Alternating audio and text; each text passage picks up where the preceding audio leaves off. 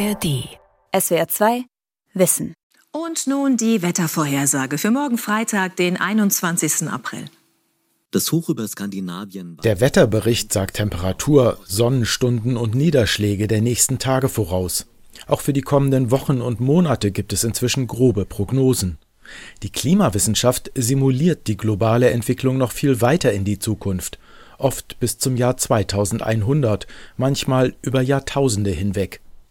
Beide Wissenschaften versuchen, das chaotische Geschehen in der Atmosphäre mit Computermodellen nachzubilden. Dafür brauchen sie die leistungsstärksten Großrechenanlagen der Welt. Wie funktioniert das? Wie zuverlässig ist es? Und wie werden bessere Vorhersagen unseren Alltag verändern? Wetter- und Klimamodelle. Wie zuverlässig sind Ihre Vorhersagen? Von Dirk Asendorf. Jetzt gehen wir mal hier rein.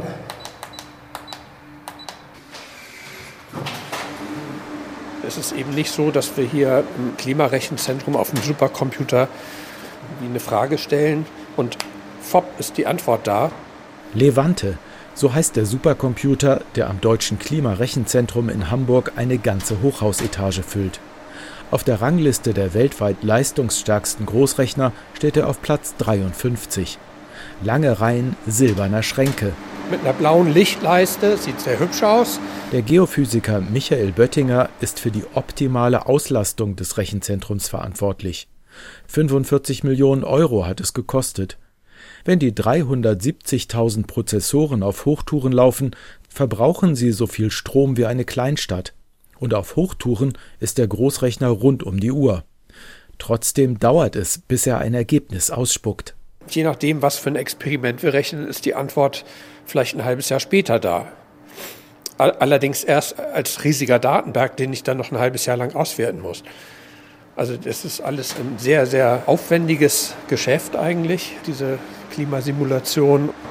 Und wenn ich jetzt an so ein Klimamodell denke, das hat ungefähr eine Million Zeilen Code. Solch ein Modell ist die Grundlage jedes Klimaszenarios und aller Wettervorhersagen.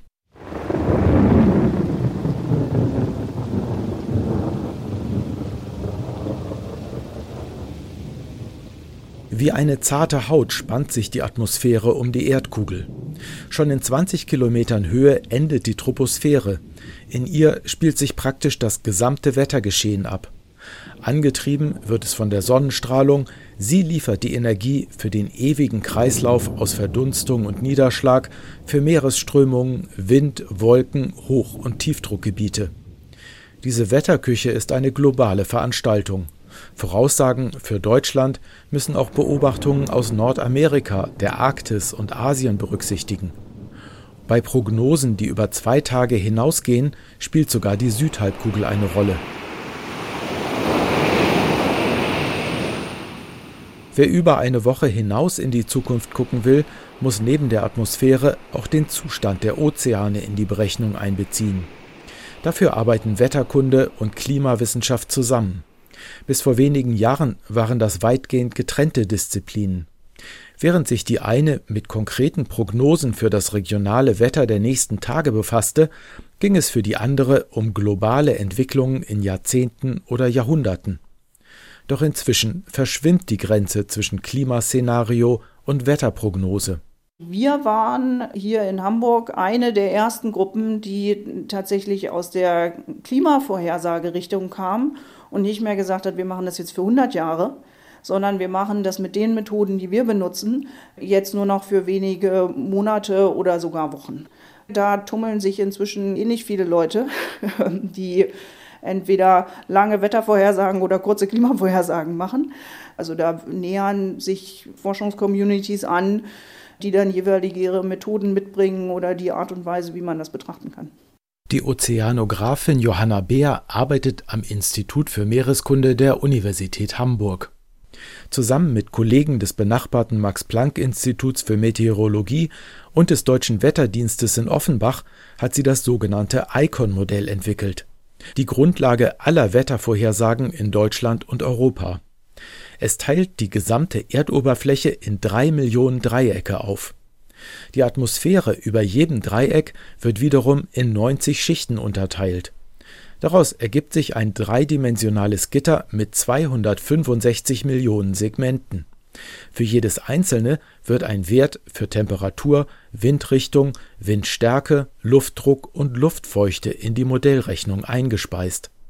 Im besten Fall sind das exakte Messwerte, die von einer Wetterstation, einem Satelliten, einem Höhenballon oder einer Messboje übermittelt worden sind.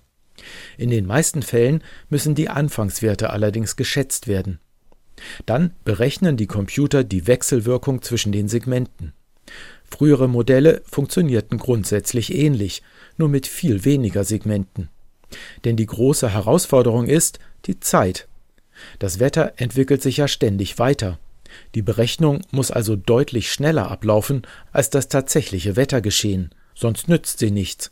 Wir haben eigentlich seit Anbeginn der numerischen Wettervorhersage beim Deutschen Wetterdienst, das war 1966, da wurde das erste Mal mit dem Computer gerechnet, da haben wir immer das gleiche Problem. Wir haben nur eine begrenzte Zeit zur Verfügung, um unsere Rechnung zu machen. In der Regel nehmen wir uns ein bis zwei Stunden für eine Modellvorhersage. Henning Weber leitet das Rechenzentrum des Deutschen Wetterdienstes in Offenbach.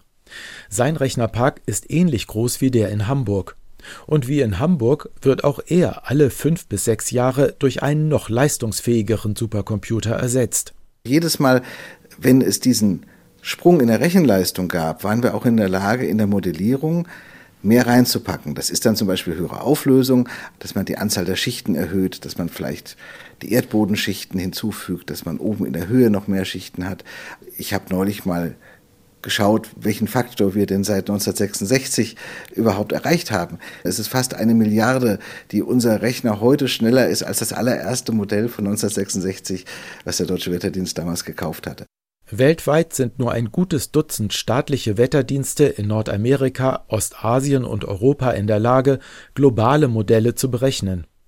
In den vergangenen 50 Jahren hat sich ihre Vorhersagegenauigkeit pro Jahrzehnt um etwa einen Tag verbessert. Heute ist die Prognose für die kommenden vier Tage so zuverlässig, wie es die 24-Stunden-Vorhersage vor 30 Jahren war. Gleichzeitig sind wir von präzisen Vorhersagen immer abhängiger geworden. 80 Prozent der Weltwirtschaft werden vom Wetter beeinflusst.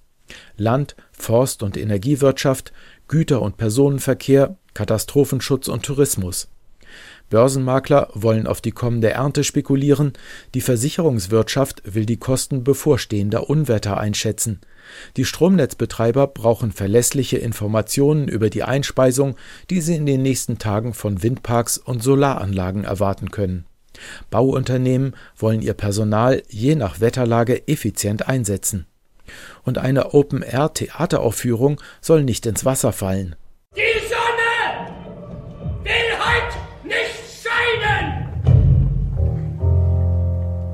Seit 1995 verlegt die Bremer Shakespeare Company ihre Spielstätte jeden Sommer für eine Woche auf eine idyllische Parkwiese. Für Renate Heidmann, die Geschäftsführerin der Theatertruppe, beginnt der Arbeitstag dann mit dem bangen Blick auf die Wetter-App ihres Smartphones. Gibt es Dauerregen, Sturm oder Gewitter? Wir merken auch, dass das Publikum durchaus mit diesen Elementen spielen mag. Und die Kollegen auch. Alle gucken Wetter. Jeder äh, im Publikum hat seine Wetter-App. Während Heidmann vor 20 Jahren noch fast jede zweite Aufführung wegen unsicherer Wetterlage absagen musste, kommt das heute fast gar nicht mehr vor. Denn selbst wenn es am Nachmittag noch regnet, vertraut das Publikum doch darauf, dass es, wie in der App vorhergesagt, am Abend tatsächlich trocken bleibt. Für die nächsten ein bis zwei Stunden haben Wetter-Apps inzwischen eine sehr zuverlässige Antwort auf diese Frage. Dahinter steht kein großes vom Computer berechnetes Wettermodell, sondern die direkte Beobachtung mit Satelliten und einem über ganz Deutschland verteilten Radarmessnetz. Von Rostock bis Memmingen liefern 17 Beobachtungstürme eine Momentaufnahme der Wolken und Niederschläge ein Niederschlagsgebiet, was ich im Radar sehe. Das wird natürlich verfrachtet, das zieht weiter und da kann man ganz präzise Vorhersagen machen. Aber je weiter ich versuche, dieses Niederschlagsbild aus dem Radar zu extrapolieren, desto falscher wird es natürlich. Und das hat seine Grenze dann wirklich in dem Bereich, wo ich, wo ich anderthalb, zwei Stunden vorausschaue. Da kann einfach die Änderung der Windrichtung es schon zu einem ganz anderen Ergebnis führen. Deshalb kann das Wetter in sechs Stunden besser vorhergesagt werden als das in drei. Denn hinter der Zwei-Stunden-Prognose, dem sogenannten Nowcasting, klafft eine mehrstündige Vorhersagelücke. Das globale Wettermodell steht nämlich erst nach vier bis sechs Stunden zur Verfügung. So viel Zeit benötigt das Einsammeln aller Messdaten und deren Verarbeitung im ICON-Modell. Doch diese Lücke will der DVD bald schließen, sagt Henning Weber. Wir werden von einem dreistündigen Takt für die Rechnung der Wettervorhersage auf dem Supercomputer auf eine einstündige Vorhersage gehen. Vielleicht werden wir sogar unter die eine Stunde runtergehen müssen. Wir nennen das hier den Rapid Update Cycle, dass wir also ganz schnell immer wieder neu rechnen. Und dazu müssen wir alle Prozesse beschleunigen. Damit die Vorhersage für jede Region in Deutschland möglichst präzise ist, arbeitet der DVD mit einer erhöhten Auflösung. Konkret bedeutet das, für Europa verwendet es doppelt so viele Dreiecksegmente wie das normale Icon-Modell, für Deutschland sogar sechsmal so viele. Die Prognosepunkte sind dann nur noch gute zwei Kilometer voneinander entfernt. So kann das Modell sogar kleine Gewitterzellen berücksichtigen. Das Ergebnis ist eine Sieben-Tage-Vorhersage.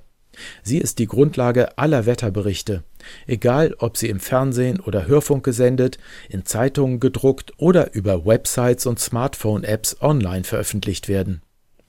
Wettervorhersagen, die über sieben Tage hinausreichen, beruhen auf einem anderen Modell. Es stammt entweder vom US-amerikanischen Wetterdienst oder vom Europäischen Zentrum für mittelfristige Wettervorhersage im englischen Reading.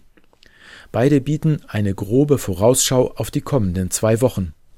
Dann enden alle tagesgenauen Vorhersagen und es beginnt das Feld der Monats- und Langfristprognosen. Das Europäische Zentrum erstellt sie für die kommenden sechs Wochen. Der DVD veröffentlicht seit 2016 zusätzlich eine saisonale und seit 2020 auch eine Klimavorhersage für das nächste Jahrzehnt. Angegeben werden dabei nur grobe Durchschnittswerte für Temperatur und Niederschlagsmenge im Vergleich zum langjährigen Mittel. Andreas Paxian ist in der Offenbacher Behörde dafür zuständig. Wenn wir mal einen Blick in den Sommer wagen, dann sehen wir für Juni bis August, dass wir eher im wärmeren Bereich liegen im Vergleich zum Zeitraum 1991 bis 2020. Wir sehen, dass es in Norden und Westdeutschland eher eine leichte Tendenz nur ist, von 33 bis 55 Prozent für die wärmere Kategorie. Aber im Süden und in Ostdeutschland sehen wir eine Wahrscheinlichkeit von 55 bis 70 Prozent.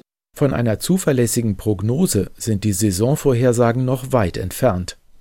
Trotzdem gibt es zahlreiche Interessenten für die Daten des Wetterdienstes. Wir arbeiten schon seit mehreren Jahren mit Nutzern zusammen, vor allem Nutzer aus der Wasserwirtschaft, aus der Energiewirtschaft und im Bereich der Forstwirtschaft haben wir auch Kontakt mit Kollegen, die dann wissen wollen, wie stürmisch ist ein Winter, um zu wissen, wie viel Aktivität müssen sie für Aufräumarbeiten einplanen und eben die Dürre, um zu wissen, wann sie neue Bäume setzen können. Zu den Pioniernutzern gehören auch die Harzwasserwerke. In Niedersachsen betreiben sie 60 Talsperren und müssen darauf achten, dass der Wasserstand für eine zuverlässige Trinkwasserversorgung und Stromerzeugung stets hoch genug ist, hinter den Staumauern aber trotzdem ausreichend Platz bleibt, um auch bei tagelangem Dauerregen ein Überlaufen zu verhindern. Wir haben für jede Talsperre einen Betriebsplan in Abstimmung mit unserer Talsperrenaufsicht und die müssen dann immer genau festlegen, wie viel wann wir in den Unterlauf der Talsperren abgeben, wie viel wann zu welcher Jahreszeit ein äh, angemessener Talsperrenfüllstand ist. Marie Kleine ist die Sprecherin der Harzwasserwerke. Das Unternehmen nutzt die Saisonvorhersagen seit 2018. Als wir gestartet sind mit dieser ganzen Frage, können wir überhaupt Langfristprognosen nutzen für uns, war das auch bei uns im Haus eine große Diskussion. Und da haben wir dann tatsächlich über die Jahre jetzt beobachtet, dass die Vorhersagen insgesamt in ihrer Allgemeinheit gut waren. Sicherlich nicht so genau, wie man sich das immer wünschen würde, aber es ist halt auch sehr, sehr schwierig, Niederschläge korrekt vorherzusagen. Ich bin auf dieser Welt ein Wassertropfen, der einen anderen Tropfen sucht im Meer.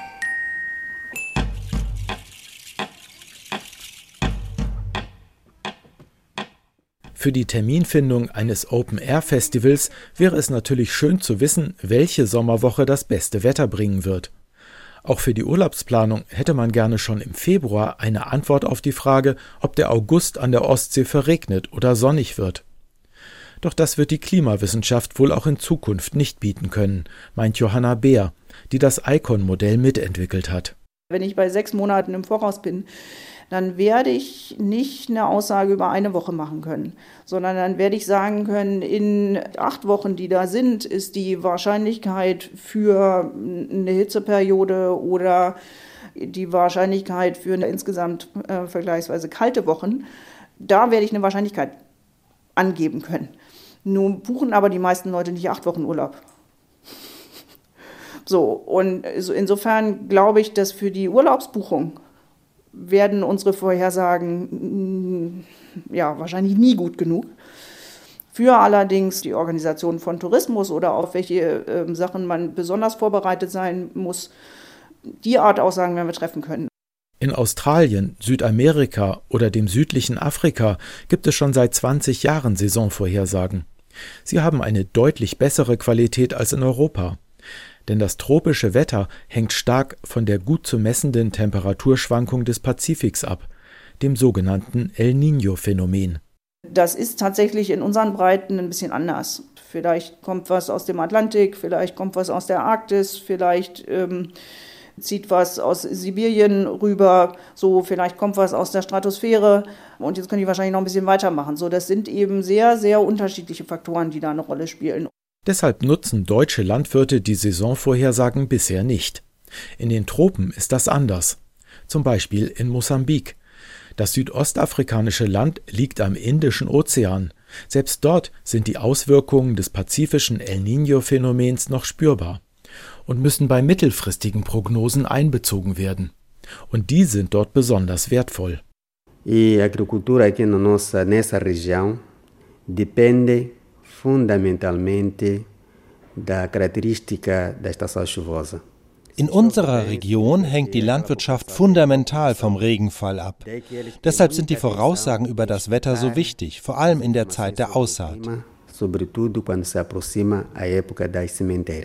Sagt Moises Vicente Nenesene vom Nationalen Wetterdienst in Mosambiks zweitgrößter Stadt Beira. Immer wieder erlebt die Region Jahre extremer Dürre oder aber sintflutartiger Überschwemmungen. Schon vor 20 Jahren hat Nenesene damit begonnen, Landwirten die Bedeutung der Saisonvorhersagen zu erklären. Vimos depois que quando quisemos saber, por exemplo, die Bauern wollen gerne wissen, wann, wo und was sie am besten aussäen. Unsere Vorhersagen verstehen sie allerdings oft falsch. Wenn wir die Wahrscheinlichkeit einer stärkeren Regenzeit mit 60 Prozent angeben, dann gehen sie einfach davon aus, dass es viel regnen wird. Dabei sind 60 Prozent noch weit von einer sicheren Prognose entfernt. In Bauernversammlungen rät Nenesene in diesem Fall dazu, auf 60 Prozent der Flächen wasserliebende Pflanzen anzubauen, die anderen 40 Prozent aber sicherheitshalber für dürreresistente Pflanzen zu nutzen. Auch in Deutschland interpretieren viele Menschen Regenvorhersagen falsch. Wird die Regenwahrscheinlichkeit für morgen mit 80 Prozent angegeben, dann glauben viele, dass es Dauerregen geben wird. Dabei handelt es sich bei den 80 Prozent nur um die Wahrscheinlichkeit, dass es überhaupt regnen wird. Ob nur eine Minute oder den ganzen Tag, darüber sagt die 24 Stunden Regenwahrscheinlichkeit nichts aus.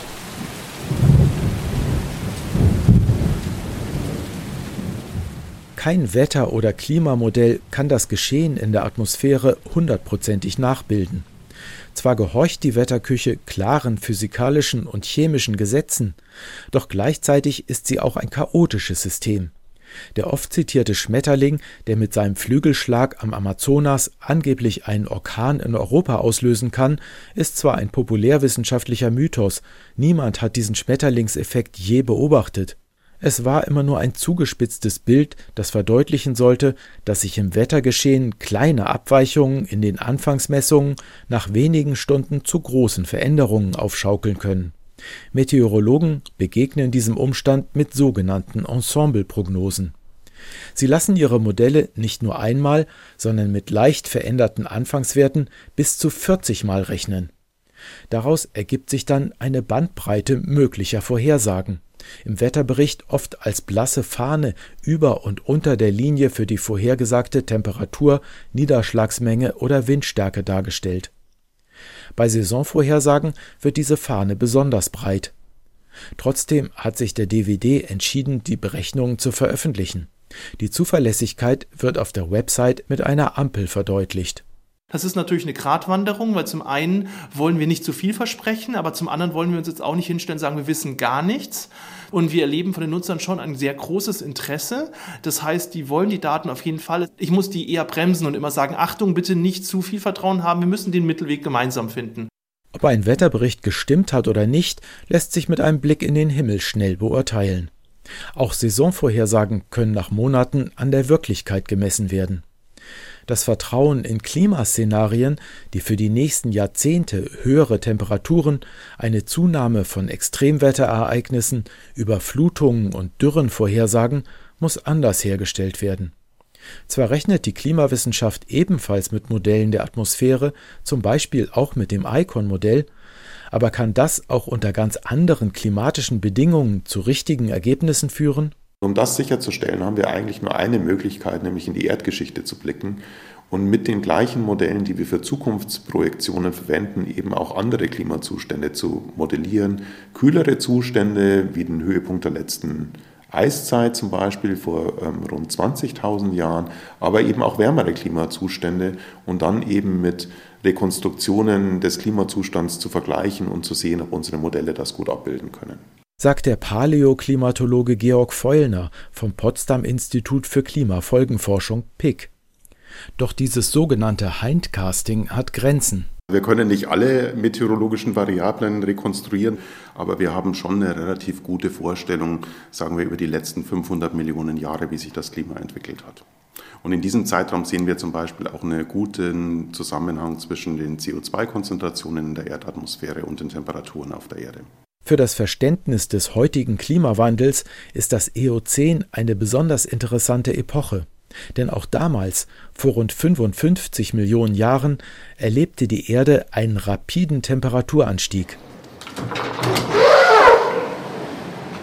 Der Beleg dafür lagert hier, im gut gekühlten Bohrkernlager des Marum Forschungsinstituts in Bremen. Die Geologin Ulla Röhl öffnet eine der 250.000 Sedimentproben, die dort in anderthalb Meter langen Plastikbehältern aufbewahrt werden. Im unteren Bereich sieht man hellbraune bis beige Ablagerungen, die bestehen vor allen Dingen aus Schalen von Mikrofossilien verschiedenster Art und plötzlich diesen Materialwechsel. Äh, hier ist abrupt warm geworden. Der Bohrkern stammt aus dem Boden des Polarmeers, nur 250 Kilometer vom Nordpol entfernt. Und da hat man also sehr hohe Temperaturen, also über 25 Grad für diese Zeit rekonstruiert. Also es sollen auch Krokodile dort gelebt haben, also ein durchweg tropischer Bereich. 25 Grad am Nordpol. Rund 1000 Jahre hat der abrupte Wechsel vom Eismeer zum tropischen Ozean damals gedauert. Angetrieben von der Freisetzung riesiger Mengen des Treibhausgases Methan aus aufgetauten Permafrostböden. Und das ist nur eins von vielen Beispielen aus der Erdgeschichte, aus denen die Forschung Schlüsse für die Gegenwart zieht. Heute steigt der Anteil von Treibhausgasen in der Atmosphäre sogar noch schneller als damals, seit Beginn der Industrialisierung um rund 50 Prozent. Und selbst wenn sich alle Staaten an die Pariser Klimaschutzvereinbarung halten, wird sich dieser Anstieg in den nächsten Jahrzehnten fortsetzen.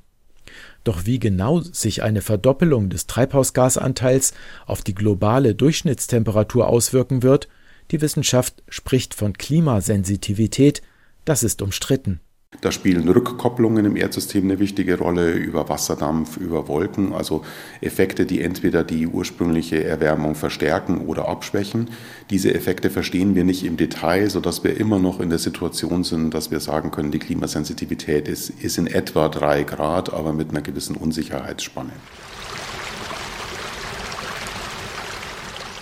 Wolken sind die große Unbekannte der Klimaforschung.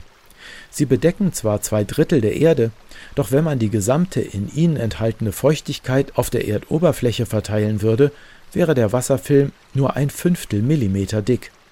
Trotzdem kann ein Wolkenbruch in kurzer Zeit große Überschwemmungen auslösen. Wenn Wolken sehr hoch werden und die Luftzirkulation in Unwettern das Wasser ständig nachfüllt. Wolken können sowohl zur Aufheizung als auch zur Kühlung der Erde beitragen. Mit ihrer weißen Oberfläche reflektieren sie Sonnenlicht.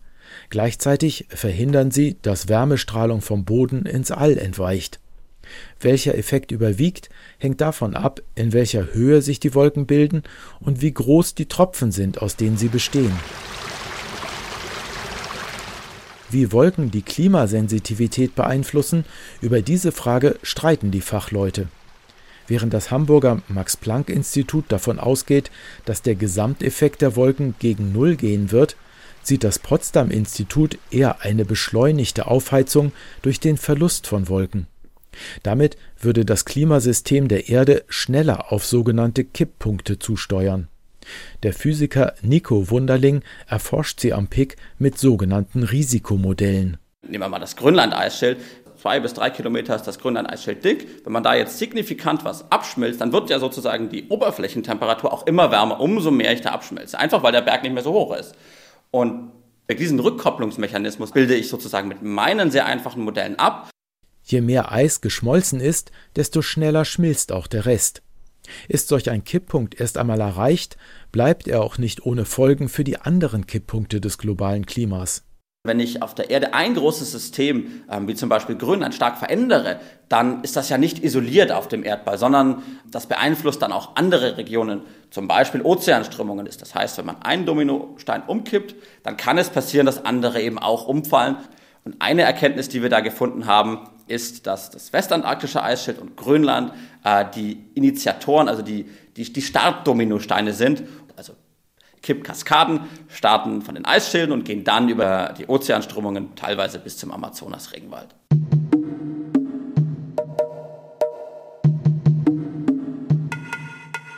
Es ist ein erschreckendes Bild, das die Großrechner der Klimaforschung von unserer Zukunft entwerfen.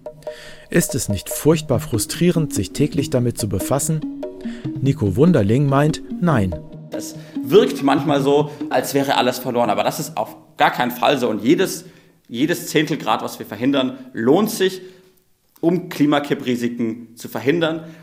Und ehrlich gesagt, auch wirtschaftlich, um neue Wirtschaftszweige zu entwickeln. Und man muss es aber eben anpacken. Und das, dann, dann liegt es jetzt eben einfach an uns. SWR 2 Wissen.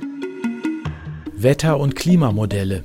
Wie zuverlässig sind ihre Vorhersagen? Autor und Sprecher Dirk Asendorf. Redaktion Gabor Pahl. SWR 2 Wissen. Manuskripte und weiterführende Informationen zu unserem Podcast und den einzelnen Folgen gibt es unter swr2wissen.de.